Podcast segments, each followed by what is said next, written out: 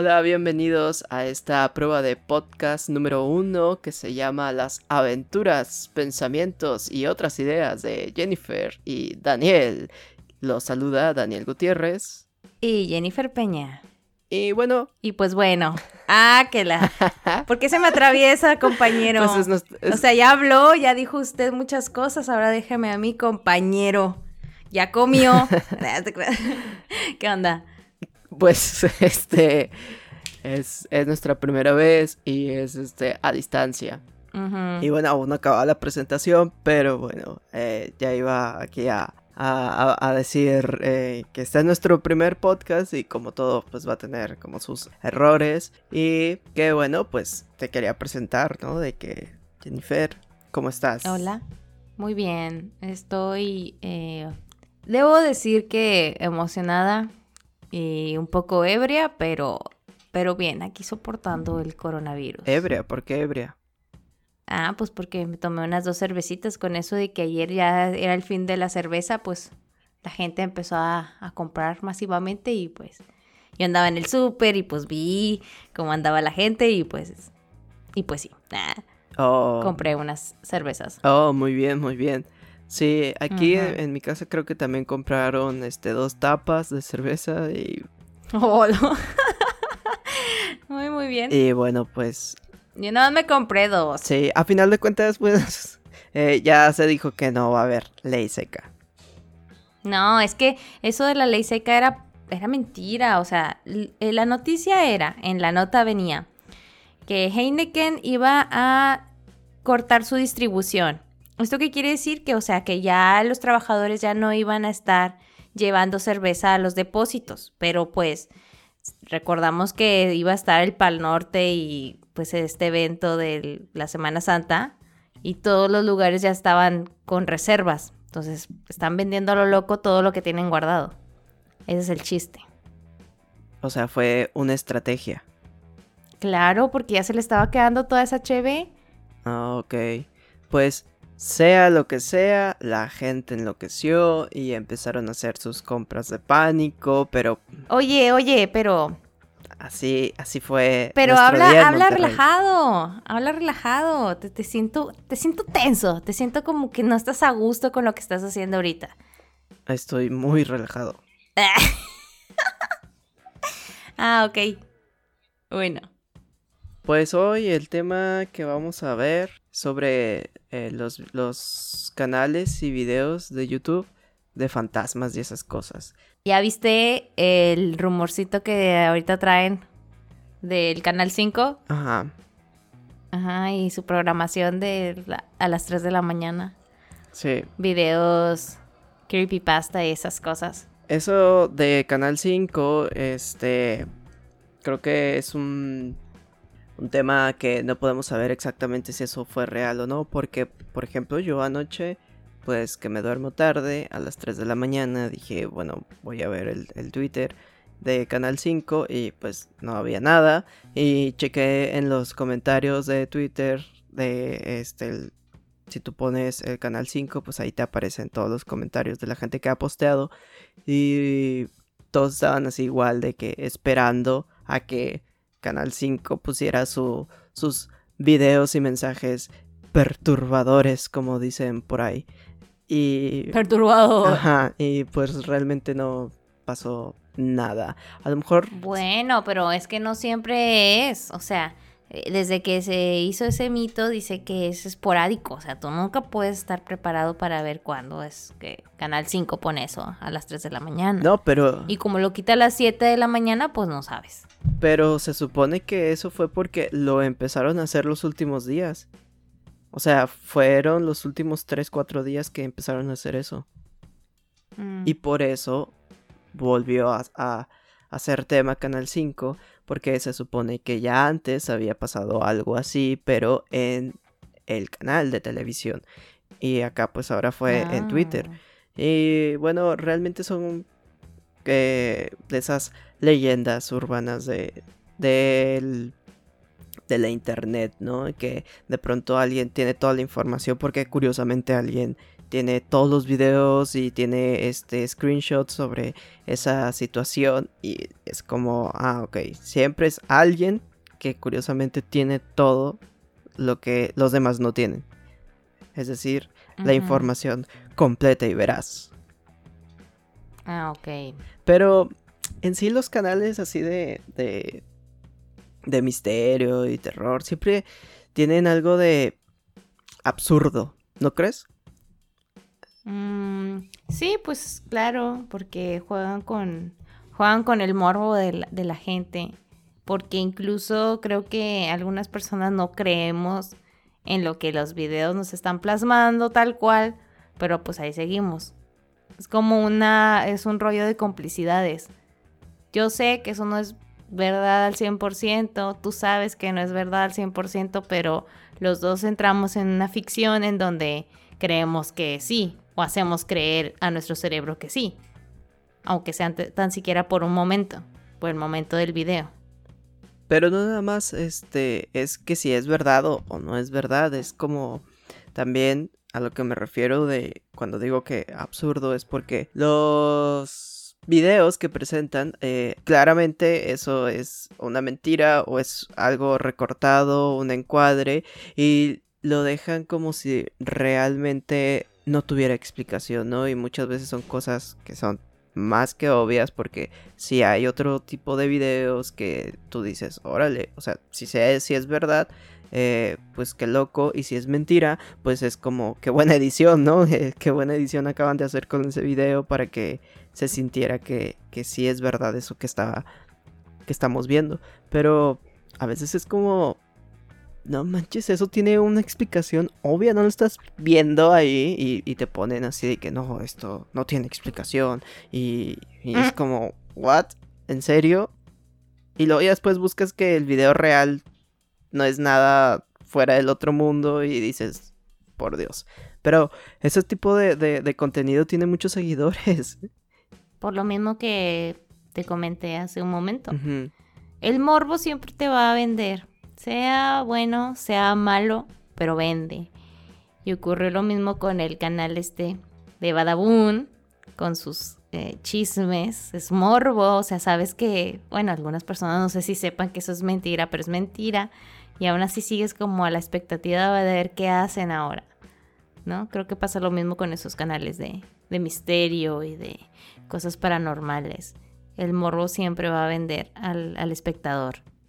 Y pues siempre quieres como un poquito de, dosis de, de, no de terror en sí, pero sí de algo que no puedas saber del todo. Pues sí, como tú comentas, o sea, los, los, las personas, pues queremos como tratar de encontrar ciertas explicaciones o ver que algo fuera de lo cotidiano, ¿no? Que bueno, ahorita en estos tiempos creo que algo más fuera de lo cotidiano no podemos estar viviendo. Este, en lo que realmente esta situación de, los encierros y lo que está pasando en otros países como en Ecuador, pues realmente se está volviendo algo un poco caótico que esperemos que no pase a mayores.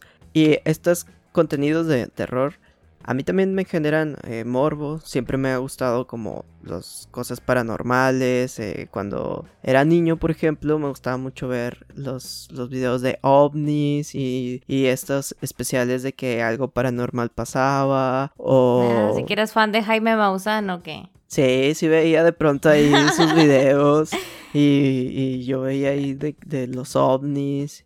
Y pues a mí realmente esas cosas siempre me han atraído mucho. Pero también pues he descubierto, o sea, con el tiempo que cosas son como algo mentiras. Digo, es que también depende, por ejemplo, de las personas si les ha pasado algo así, ¿no? O sea, que se les ha parecido algo, que algo se les ha perdido, que se han movido muebles o cosas, ¿no? A mí nunca me ha pasado así algo que yo diga, oh, o sea, qué mal, ¿no? Y cuando me ha pasado como algún ruido o algo que yo sienta que se movió, realmente no me asusta ni, ni creo que ya hay un fantasma ¿no? aquí en la casa o donde esté, sino más bien es como yo, yo creo que este, hay una explicación para eso. ¿A ti te ha pasado algo así como... Mm, sí, no, hombre, sí, varias veces. Sí, bueno, la más palpable, creo yo, porque las demás han sido como creo yo que son como creaciones de tu misma mente, o sea, que tu, tu mente te juega te juega chueco y que luego empiezas a imaginar cosas. O sea, de un suceso pequeñito como que sucede en una ola de cosas y te terminas creyendo algo más exagerado de lo que pasó.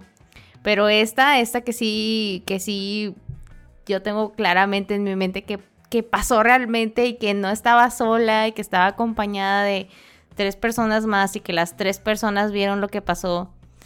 Entonces fue como para mí muy choqueante. Y sobre todo ocurrió en un lugar en donde siento que, o siempre he pensado que las almas o las energías más bien se guardan. Y es en el teatro. Pues estábamos en un teatro, en el teatro de la, de la estación, que está ahí en la Casa de la Cultura, en, en Madero, que por cierto, pues es un lugar súper viejo. O sea, Madero es un, es un, es la calle más tétrica porque está como desolada, pero al mismo tiempo hay mucho movimiento, no sé cómo decirlo, o sea, como está muy vieja, muy vieja. Y pues esa casa es, muy antigua.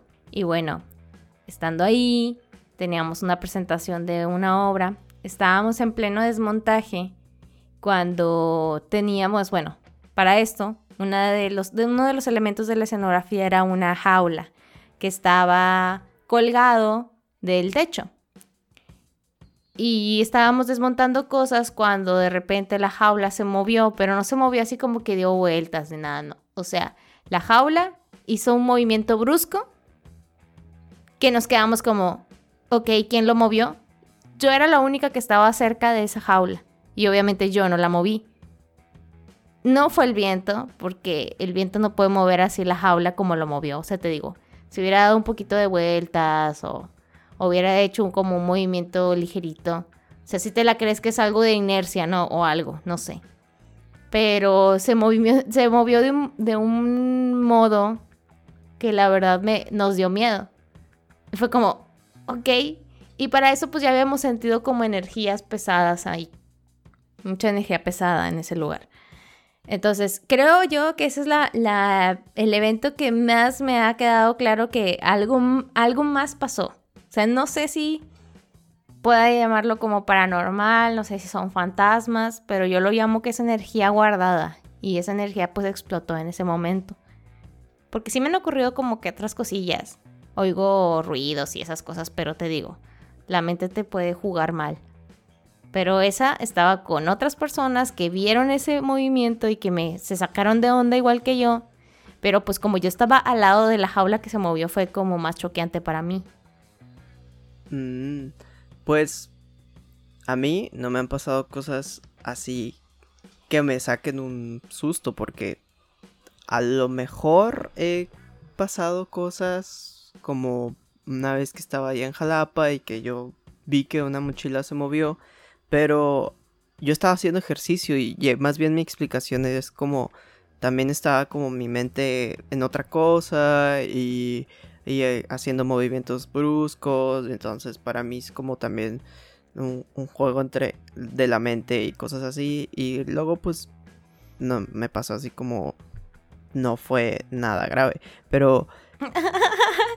Güey, me acordé de cuando te... ¿De qué? Cuando te culeaste todo porque pasaron, ay, mis hijos, ah. que eran unos morritos. sí, es que esa vez eh, fue, fue algo muy extraño porque yo estaba viendo un video de, de una historia así de, de Monterrey. Y de pronto escuché eso y yo pensé que era parte del video y luego después me di cuenta que no, que era de afuera. Y luego volteé a ver hacia la calle y vi así una sombra pasar y eran pues los niños corriendo, ¿no? Y yo fue así como, o sea, ¿qué está pasando? Y, y pues aparte yo no conocía esa broma y yo no había, este, nunca escuchado ese audio ni nada y era así como... Mmm, ¿Cómo? O sea, a ver, esas no me las sabía. ¿Nunca habías escuchado el audio de, de Ay, mis hijos? No, no, ni en cuenta. ¿Qué? No, no, ¿en dónde has estado? ¿No eres mexicano entonces? ¿Qué, qué onda? Bueno, por eso. por eso fue que me sacó de onda. No estaba asustado, era más bien como. Trata de ah, encontrarle la explicación. Sí, estaba tratando. Sí, estabas asustado, no lo niegues. No estaba asustado. Claro que sí, me hablaste esa, esa noche. Ay, Todo culeado. claro que no. Ajá. Bueno, este. No estaba asustado, ¿sabes? Y pues, pues no, no, no me ha pasado así como aparte de, de esas cosas como que veo que según yo se mueven, pues nada, ¿no? Porque es que creo que también tiene que ser algo que, que sientas que realmente no puedes Ujú. encontrarle una explicación lógica, ¿no? Porque uno trata de, de encontrar una explicación a las cosas. Y bueno, si me han dado miedo, no sé, andar en la noche, en algo, meterme en, algún sitio este, oscuro o que esté todo oscuro un lugar. eh, sobre todo esas cosas. Creo que, que más que sentir cosas paranormales. Ah, bueno, por ejemplo, tampoco he visto cosas en videos, ¿no? O fotos que yo haya tomado, que alguien haya tomado, que también son como muy, este, Recurrente. Sí. Em, no, o sea, más bien conozco gente que le ha pasado cosas como lo que tú acabas de contar. eh, que dicen que, no sé, por ejemplo, algún familiar, un, un, un abuelito, una abuelita, o que era el sonido que siempre hacían, ¿no? Y lo, de pronto lo escuchan. O estas otras cosas de que sueñan con alguien, o con alguien que ya se murió. Por ejemplo, mi abuelita, eh, con un señor que salía y que, que se mató. Este, soñó varias veces con él y le dijo cosas este que ella no sabía y que luego este pues eran verdad y, eh, y esas- y ¿Qué? es así como esas cosas raras que que ya no, no encontrarse explicación yo creo que los sueños y esas cosas son todavía más poderosas que esta onda así de fantasmas y cosas paranormales no bueno sobre todo a mí que que tengo estos sueños y que me despierto y que soy sonámbulo y que de pronto Ay, sí, este, horrible. tengo sueños que para mí son muy reales y, y no se encuentro como una explicación.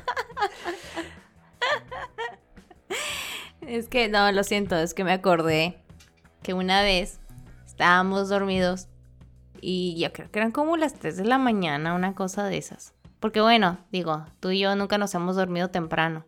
Era, era como la madrugada, 3, 4. Y luego pues Daniel se, se termina despertando y... y se pegó porque según él tenía arañas en todo su cuerpo. No, hormigas. Tenía hormigas en todo su cuerpo. Y me despertó. Y pues la verdad me asusté. Dije, ¿qué, qué, qué onda, qué onda? Y se empezó a sacudir. ¡Ah! ¡Quítamelas! Y ya no sabía qué hacer. Y ya, yo, yo ya nomás lo vi que estaba sacudiendo y dije, ay, está soñando este güey. ya me despertó. Yo, yo siempre me enojé porque no me gusta que me interrumpan mi sueño. Entonces, este, se desesperó tanto Daniel que se pegó en la cama. Y, y andaba ¡ah! ¡Ah! ¡Me duele! ¡Ah! Como si se hubiera pegado así muy fuerte. Se pegó y ya no pasó nada, ni le salió sangre. Como bebecito. Y pues ya lo tuve que dormir. Pero sí, es, es muy sonámbulo, Daniel. Pues sí me pegué, sí me dolió. ¿Qué quieres que no me Pues sí. doliera? No, pues, pero exageraste. Ojalá te hubiera grabado. Bueno, imagínate que tú te levantas y lo primero que recibes es un golpe. No, fue lo primero. No fue lo primero. Sí. No. Pero bueno, también tengo otra experiencia paranormal. Bueno, que este sí lo puedo encontrar un poquito más de... No de lógica, pero sí puede haber otra explicación. Que no se la he encontrado es diferente, pero creo que sí, esta sí tiene otra explicación. También me ocurrió en otro teatro. En el Teatro de la Facultad de Artes Escénicas. El Teatro Espacio, Rogelio Villarreal Elizondo. Estábamos en clase de iluminación y nos tocó eh, exponer acerca de las candilejas. Las candilejas, para quien no sepa, pues son eh, lámparas naturales, por así decirlo, son velas como con una conchita que permite que se vea más de un lado que, del otro. Esto para pues fines de, teatro, ¿no? Que se vea el escenario y no que encandile a- al público. Y estábamos haciendo un ejercicio cerca de eso. Pues resulta que estábamos cuatro personas en escena y yo estaba en, en las piernas esperando como mi, mi turno. Y estaba sola y entonces escucho una, una risa. Una risa como no quiero decir macabra porque no es como, como tal, sino como, como típico de las caricaturas de las brujas, ¿no? Así, pero muy fuerte. Y yo supuse que era una amiga mía que se llama Steffi, porque tiene como que esa tesitura de voz. Y supuse que era ella y que era parte de lo que estábamos haciendo, el ejercicio que estábamos haciendo. Y entonces ya una vez que yo salgo y hacemos la escena, que no, no recuerdo exactamente qué fue lo que nos tocó hacer, pero terminamos, el maestro dijo que estaba bien y todo. Y platicando yo le digo a Steffi, oye, ¿qué pedo? ¿Me asustaste un chorro? ¿Por qué te reíste? O sea, no, no tocaba eso. Y me dice, no, yo no me reí. Y le digo, claro que sí, estabas ahí adelante de mí. Y me dijo, no, yo estaba del otro lado. Y entonces fue como, ay, güey, eh, entonces, ¿qué pasó? O sea, se, supone que yo era la única que estaba del lado, ese era el lado izquierdo, no, derecho del escenario. y, y los demás estaban del otro lado. Y yo pensé que Steffi estaba conmigo. Entonces, aún no le encuentro como una explicación tal cual, pero también creo que puede ser como una broma, ¿no? O sea, que alguien sí estuviera ahí, se rió y al final nadie me dijo que, que sí, que sí fue. No sé. Pero, pero todas las cosas que a mí me han pasado como paranormales me pasaron en el teatro. Pero yo le encuentro más lógica al, al creer que las energías se guardan ahí, no nada más de gente muerta, sino de gente viva, porque interpretamos, eh, hacemos vivos a gente que no existe, vaya, y utilizamos una energía tan pesada para poder proyectarnos que obviamente esa energía se tiene que quedar en algún lugar, entonces, pues eso es lo que yo creo que pasó. A mí también me han contado cosas de, de situaciones que les pasan en el teatro paranormales. Y sí, es, es muy obvio que sucedan ahí por las energías que comentas que, que se guardan. Y también porque siempre es un lugar oscuro y se presta mucho, ¿no? Como para de pronto que haya siluetas o ruidos o ecos y creo que es, un espacio idóneo para que así suceda, ¿no? Por ejemplo, en la sala experimental a muchos les han pasado cosas. A mí, la verdad, nunca me ha pasado nada. He estado en la sala experimental y... Pero, te digo, así como algo muy aterrador, no.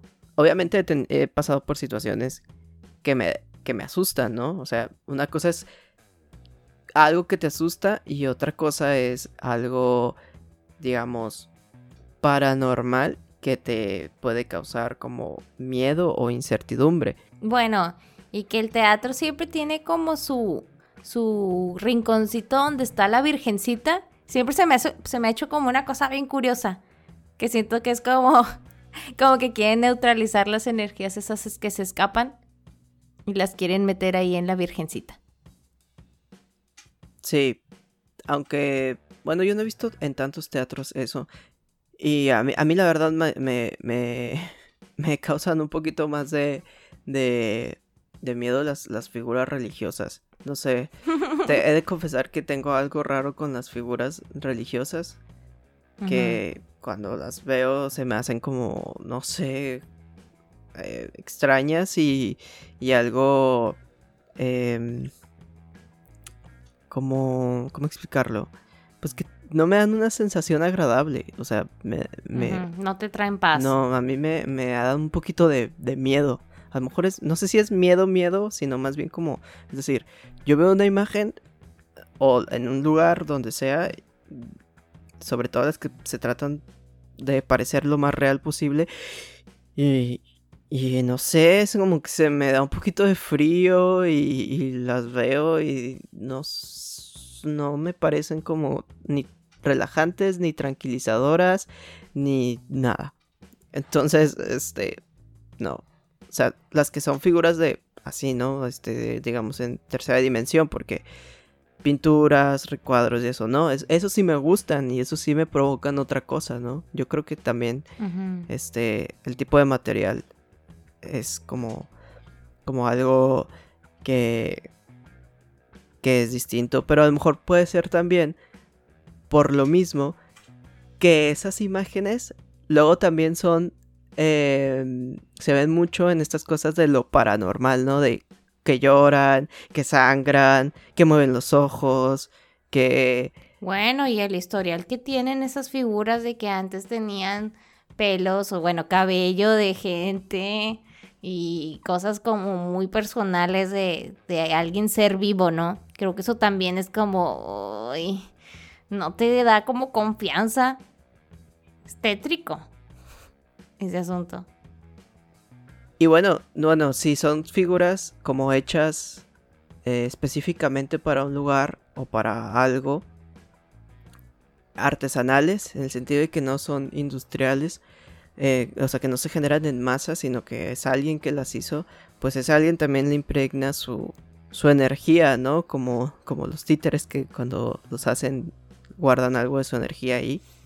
Ay, sí. Pues esas figuras yo creo que también tienen algo de eso.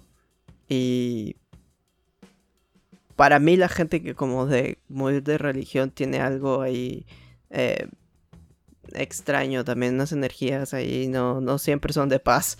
Entonces lo que a mí me provocan son, son eso.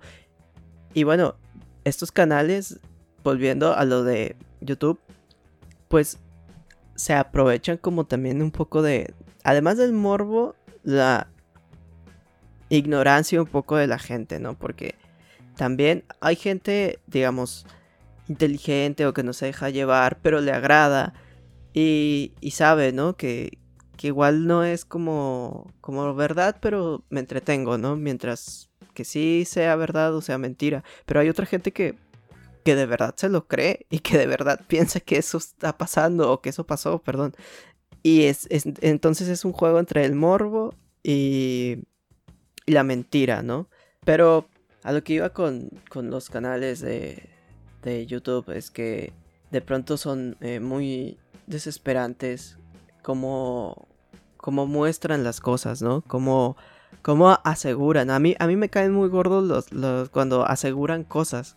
Cuando dicen eh, que que eso así pasó, que miren, o sea, no, no hay explicación y tú estás viendo ahí que tiene una clara explicación o que es una cosa ahí que dices, no puede ser.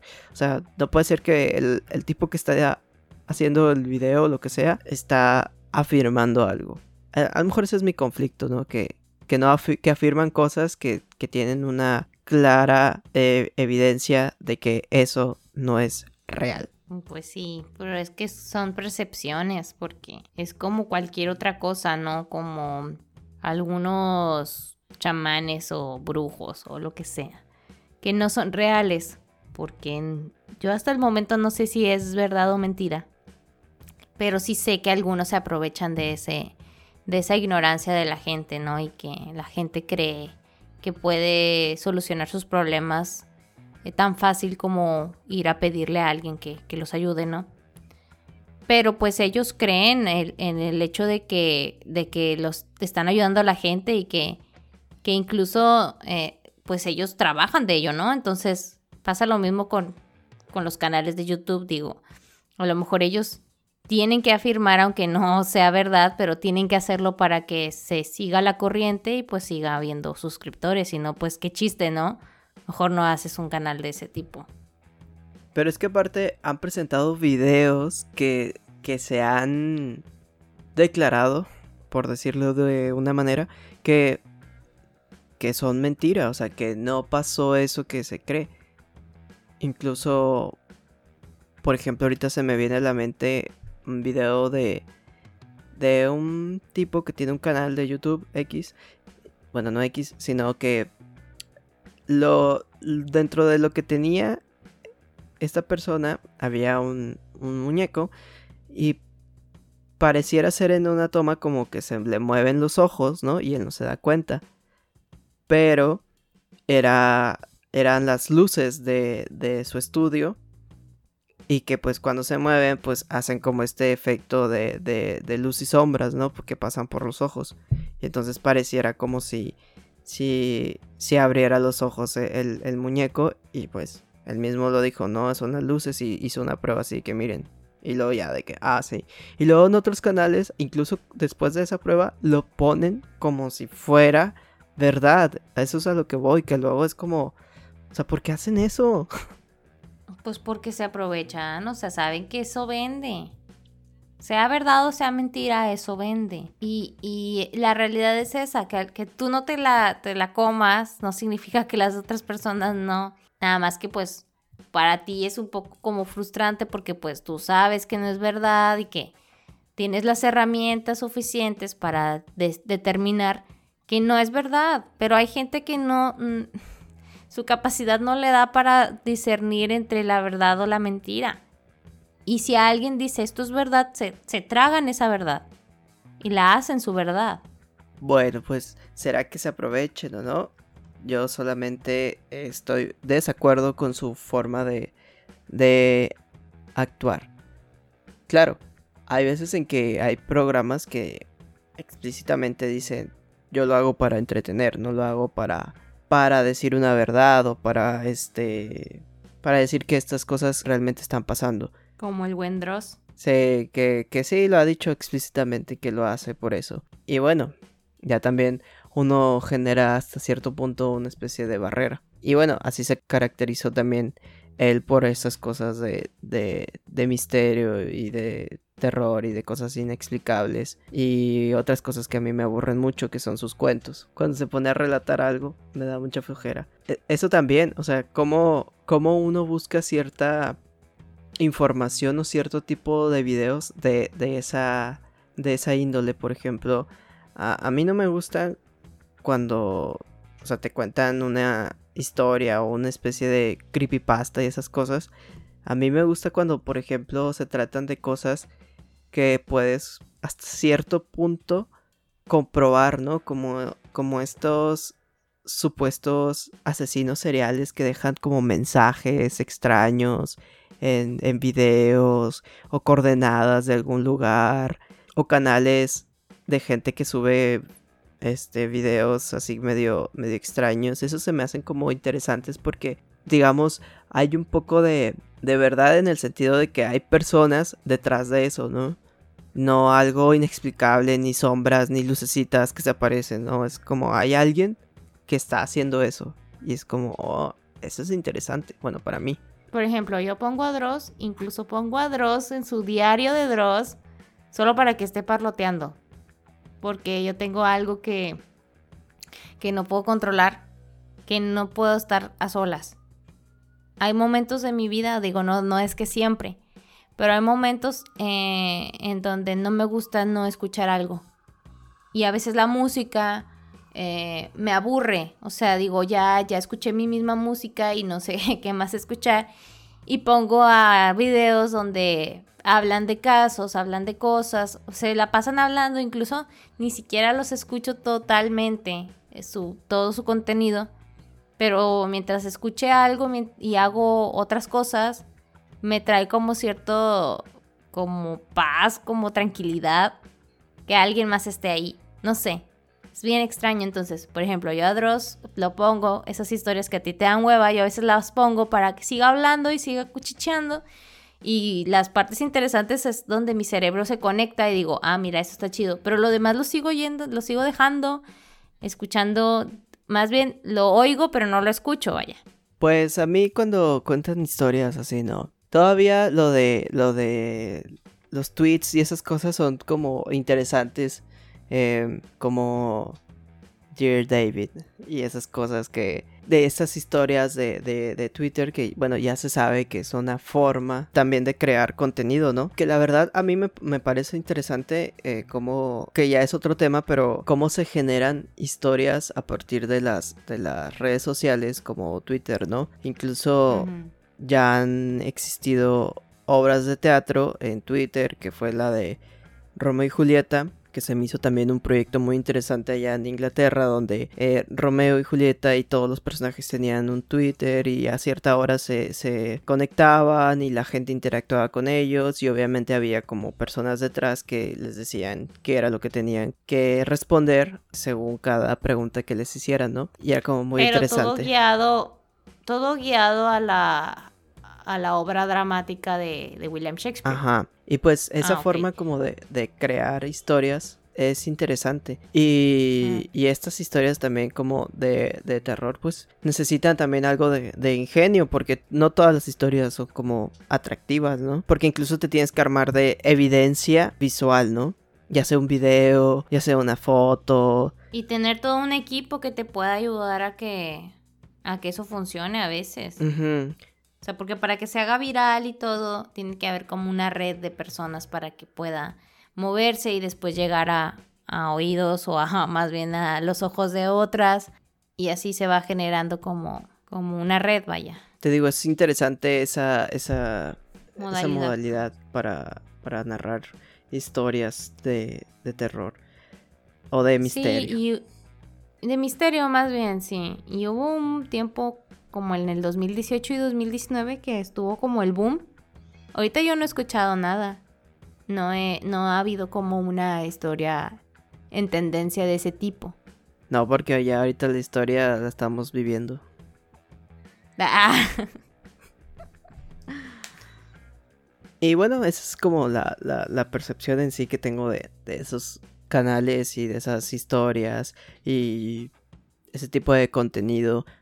Porque, bueno, a mí en lo personal sí me gustan las historias. Bueno, no las historias, perdón, las películas bueno, sí, las historias de, terror, de horror, de suspenso, las películas, este, incluso un poco gore, eh, los cuentos de Edgar Allan Poe, de Lovecraft, Lovecraft, Lovecraft, este, y... Córtale, mi chavo. Ahí, ahí cortamos, ahí lo cortamos. Lovecraft. Lovecraft. Eh, y bueno, son como son historias muy interesantes. Sí, pero fíjate, o sea, por ejemplo yo, que siempre crecí con el estigma de las películas de terror, desde, bueno, desde niña, que no me gustan, mi hermana dice que veía eso a solas, yo ni en cuenta porque yo crecí traumada con esa película. Yo recuerdo que en la secundaria cuando se empezaron a, mandar mensajes por, por infrarrojo y por Bluetooth. Cuando empezó el Bluetooth, yo estaba en la secundaria. Y hubo una vez que una de mis amigas, disque amigas, compañera del transporte, me mandó un mensaje, pero yo no sabía que era ella. Cuando lo abro era el payaso de eso y yo me asusté.